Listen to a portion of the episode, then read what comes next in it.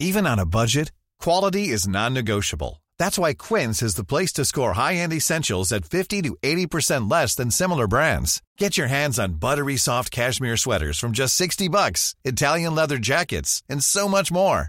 And the best part about Quince, they exclusively partner with factories committed to safe, ethical, and responsible manufacturing. Elevate your style without the elevated price tag with Quince. Go to quince.com slash upgrade for free shipping and 365-day returns. ¿Por qué la bolsa estadounidense ha caído un 20% a lo largo del año 2022? ¿Acaso es que las compañías estadounidenses han obtenido muchos menos beneficios de lo esperado? ¿Muchos menos beneficios que en el año 2021? En absoluto. El motivo es otro. Veámoslo. Este año la bolsa estadounidense, y más en concreto el Standard Poor's 500, ha perdido el 20% de su valor.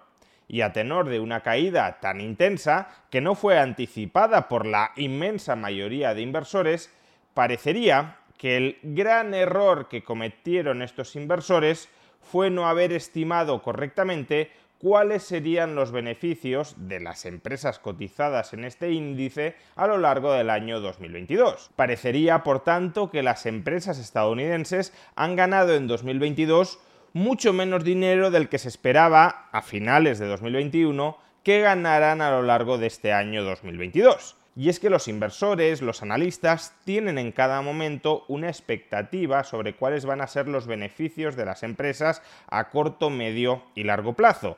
Con lo cual, de nuevo, parecería que la expectativa de beneficios para el año 2022 que tenían a finales de 2021 no se ha correspondido finalmente con la realidad de los beneficios de las empresas cotizadas en la bolsa estadounidense en este 2022 pero quizá lo más sorprendente de todo este asunto sea que el año 2022 haya sido el año en el que los analistas, los inversores, menos erraron en sus previsiones de beneficios de las empresas estadounidenses cotizadas desde el año 1995.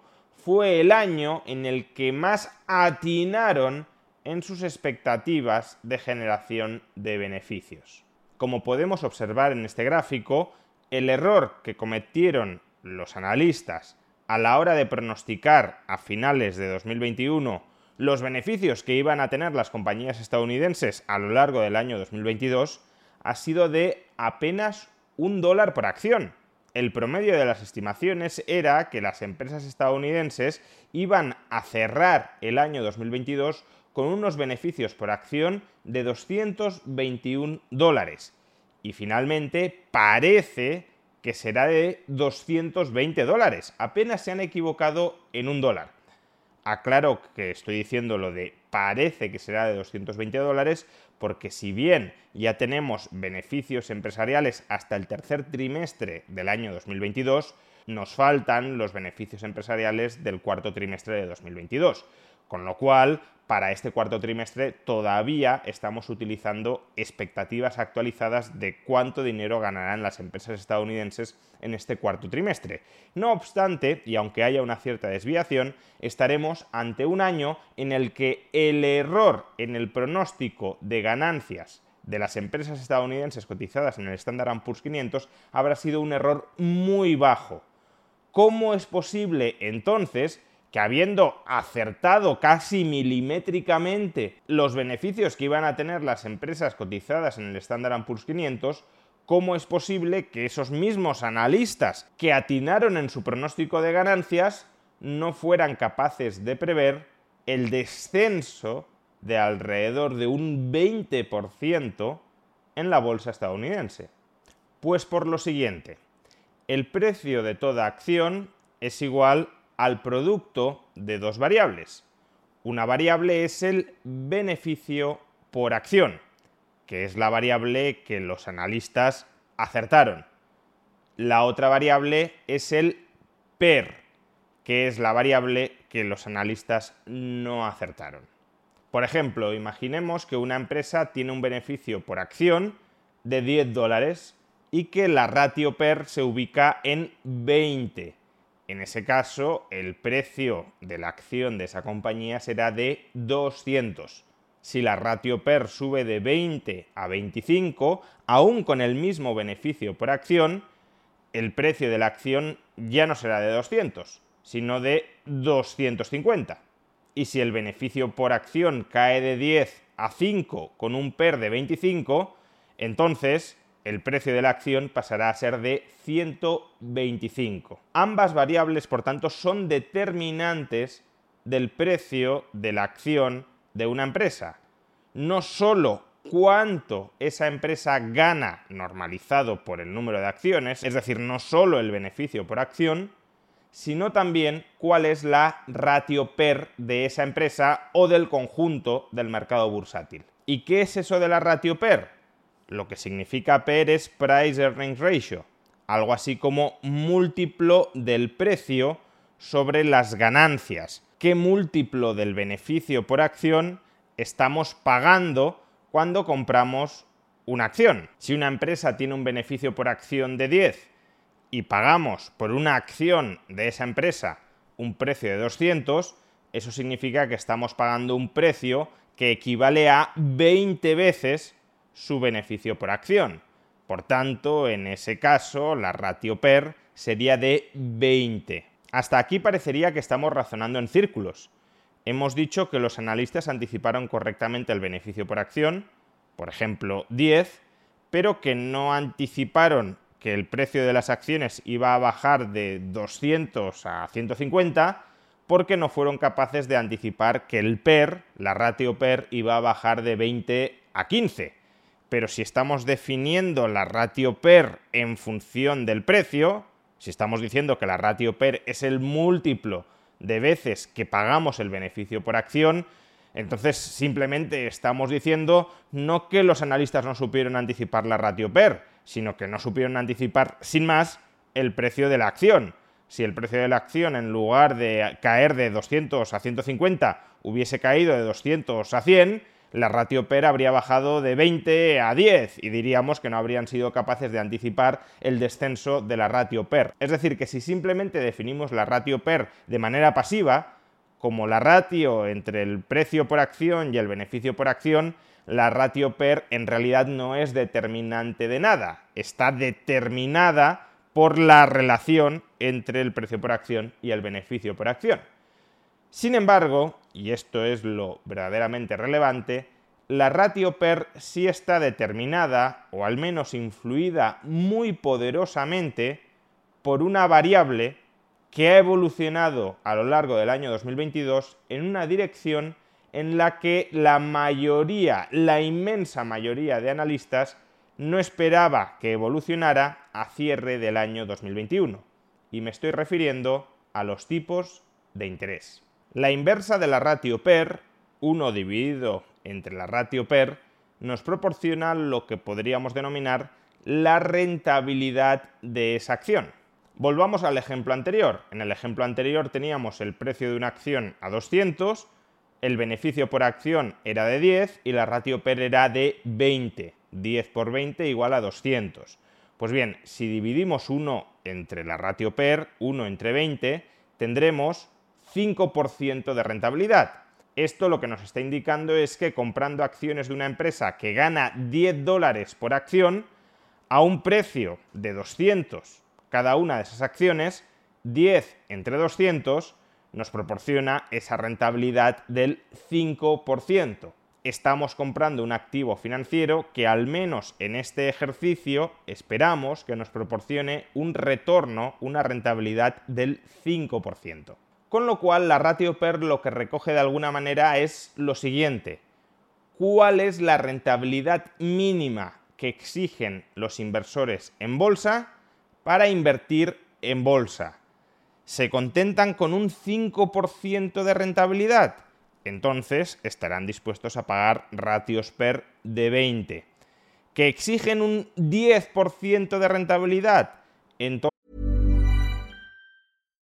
Millions of people have lost weight with personalized plans from Noom, like Evan, who can't stand salads and still lost 50 pounds.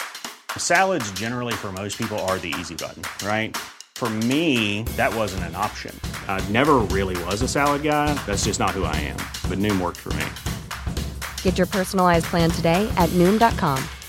Real Noom user compensated to provide their story. In four weeks, the typical Noom user can expect to lose one to two pounds per week. Individual results may vary. It's that time of the year. Your vacation is coming up.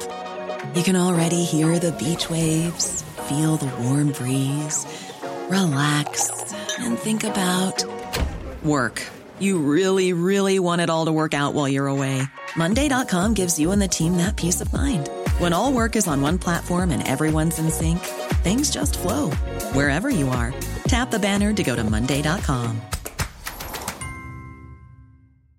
Quality sleep is essential. That's why the Sleep Number Smart Bed is designed for your ever evolving sleep needs. Need a bed that's firmer or softer on either side? Helps you sleep at a comfortable temperature? Sleep Number Smart Beds let you individualize your comfort so you sleep better together. JD Power ranks Sleep Number number 1 in customer satisfaction with mattresses purchased in-store. And now, save 50% on the Sleep Number limited edition Smart Bed for a limited time. For JD Power 2023 award information, visit jdpower.com/awards. Only at a Sleep Number store or sleepnumber.com.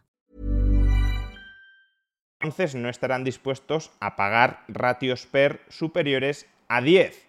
Es decir, que si el beneficio por acción es 10 y la ratio PER máxima que están dispuestos a pagar es de 10, el precio de esa acción no superará los 100, porque no estarán dispuestos a pagar más de 100 por un beneficio por acción de 10, que se conforman con una rentabilidad del 1%.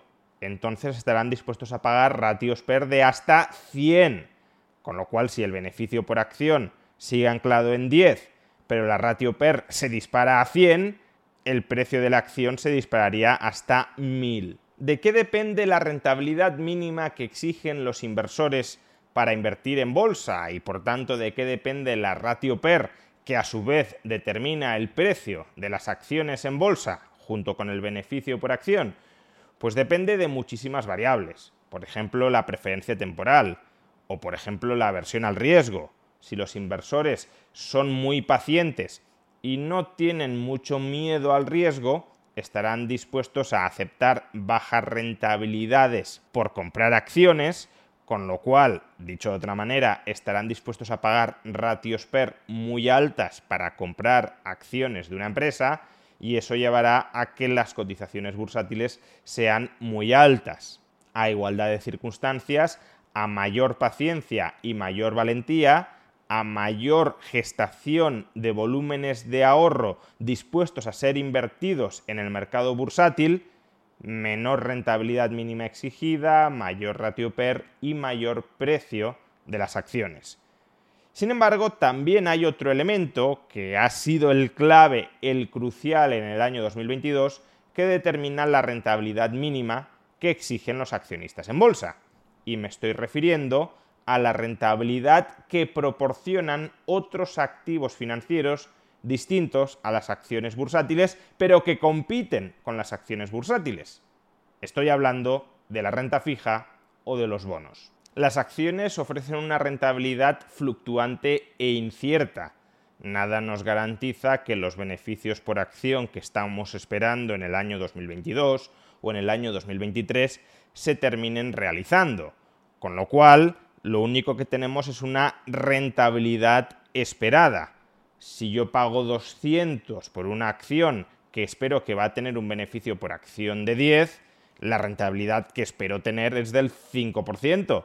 Pero si finalmente el beneficio por acción de esa empresa es de 5 y no de 10, la rentabilidad que obtendré será del 2,5%. No digamos ya si esa empresa entra en pérdidas, en cuyo caso tendré un retorno negativo. Lo único que puedo hacer con las acciones es tratar de anticipar cuánto dinero ganarán las empresas, pero en esa anticipación me puedo equivocar muy gravemente.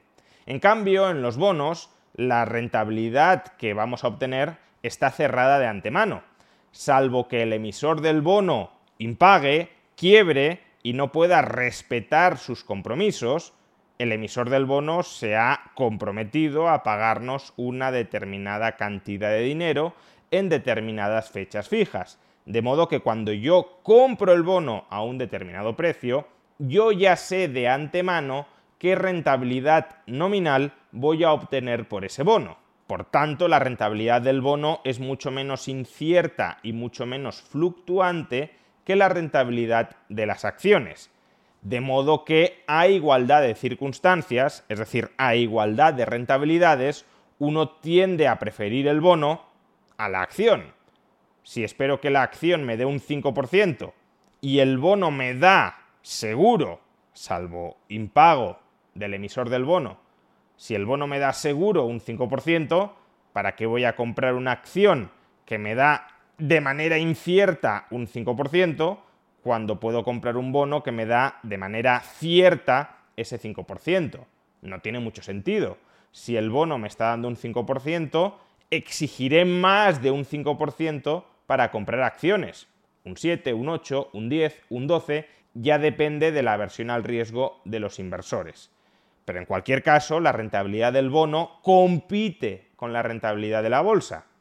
Y lo que ha sucedido este año es que los bonos han empezado a pagar intereses mucho más altos que en años anteriores. Por ejemplo, en estos momentos la rentabilidad del bono estadounidense a 10 años es del 3,5%, cuando a comienzos del año 2022 era del 1,5%.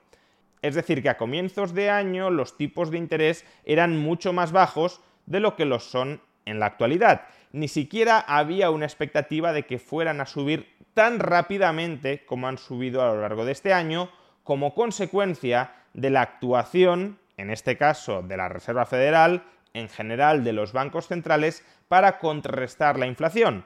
Como los bancos centrales se han comportado de un modo mucho más agresivo de lo que esperaban los inversores, la rentabilidad del bono se ha disparado y al dispararse la rentabilidad del bono que compite con la rentabilidad de la bolsa, es decir, con la ratio PER, lo que ha ocurrido es que la ratio PER del mercado bursátil estadounidense se ha hundido de un modo en el que los inversores, los analistas, no esperaban a cierre del año 2021. De ahí que, como podemos observar en este gráfico, la ratio PER del Standard Poor's 500 haya caído desde 21,7 a comienzos del año 2022 a 17,5 a finales del año 2022. Si multiplicamos 21,7 por 220, que recordemos, 220 es el beneficio por acción del conjunto del Standard Poor's 500, obtendremos aproximadamente 4.770 puntos, que es la cotización que tendría hoy el Standard Poor's 500 si no se hubiese producido ese desplome de la ratio PER como consecuencia del incremento de la rentabilidad sustitutiva de los bonos. En cambio, si multiplicamos 17,5, la ratio PER actual, por 220, tendremos 3.850 puntos, que es aproximadamente la cotización actual del Standard Poor's 500, que implica una caída del 20% con respecto a los 4.770 puntos que mencionábamos en el cálculo anterior. Con lo cual, ese es el motivo por el que la bolsa estadounidense ha perdido un 20% de su capitalización a lo largo de este año 2022 no porque las empresas lo hayan hecho mucho peor de lo anticipado a comienzos del año 2022, sino porque los bonos han pagado rentabilidades mucho más altas de lo anticipado a comienzos del año 2022 y eso ha provocado que los inversores exijan una rentabilidad mínima más alta para permanecer en bolsa. Y para que la bolsa pudiese ofrecer esa rentabilidad más alta que como mínimo le exigían los inversores, solo había dos caminos. Por un lado, si mantenemos estables, no digamos ya si incrementamos, si mantenemos estables los precios de las acciones, la rentabilidad solo se puede aumentar incrementando el beneficio por acción de manera muy sustancial, algo que las empresas estadounidenses no han conseguido. Por otro, si el beneficio por acción no se incrementa, tampoco se hunde, sino que se mantiene, para aumentar la rentabilidad por acción, solo hay una vía. Reducir el precio de las acciones para que un mismo beneficio por acción represente, sobre un precio más bajo, una rentabilidad más alta que a comienzos del año. Y esto último es justamente lo que ha sucedido. La bolsa se ha depreciado un 20% a lo largo del año 2022 porque para poder competir con la mayor rentabilidad que ofrecían los bonos como consecuencia de las subidas de tipos de interés de los bancos centrales dirigidas a combatir la inflación, la bolsa ha tenido que abaratarse en relación con unos determinados beneficios por acción para incrementar su rentabilidad los analistas no se equivocaron a la hora de pronosticar los beneficios por acción. Se equivocaron a la hora de pronosticar la senda de la política monetaria de los bancos centrales y su repercusión sobre la bolsa.